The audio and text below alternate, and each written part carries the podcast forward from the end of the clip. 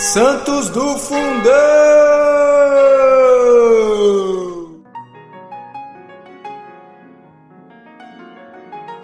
Fala galera, hoje, 17 de junho, vamos falar sobre Santa Teresa de Portugal, rainha, e Santa Sância, virgem.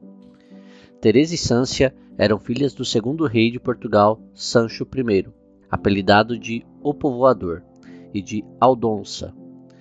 Teresa nasceu em 1176, no Palácio Real, então em Coimbra, onde se levava a vida muito simples, em que a rainha e as filhas passavam tempo a fiar e a bordar, e os meninos a brincar. Aldonça teve de Sancho I três filhos e cinco filhas, das quais, como já vimos em maio, no dia 2, Mafalda é honrada com o título de bem-aventurada. Teresa notabilizou-se pela piedade e pela beleza fora do comum. Em 1189, ou no ano seguinte, casou-se com o primo, Afonso IX, rei de Leão, sem a dispensa do Papa, que logo mais declarou nula a união. Somente em 1192, sob Celestino III, que convocou o Concílio de Salamanca para resolver a questão, decidiu-se da sorte dos esposos, ainda vivendo em comum.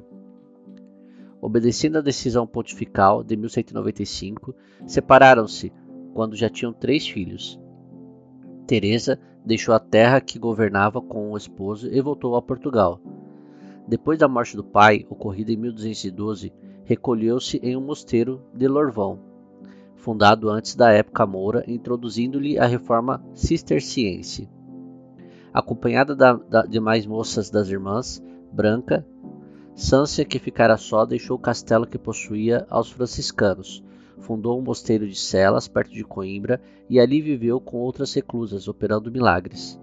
Faleceu em 1229, a 11 de abril. Conduzido por Teresa, foi o corpo sepultado em Lorvão. Santa Teresa, que também operou milagres, faleceu em 17 de junho de 1250, a abraçar o crucifixo. Sepultada ao lado de Sância, muitos prodígios foram por Deus realizados à beira do túmulo de ambas as irmãs. Tantos foram então os peregrinos que houve necessidade de lhe transportar o corpo para o interior do mosteiro.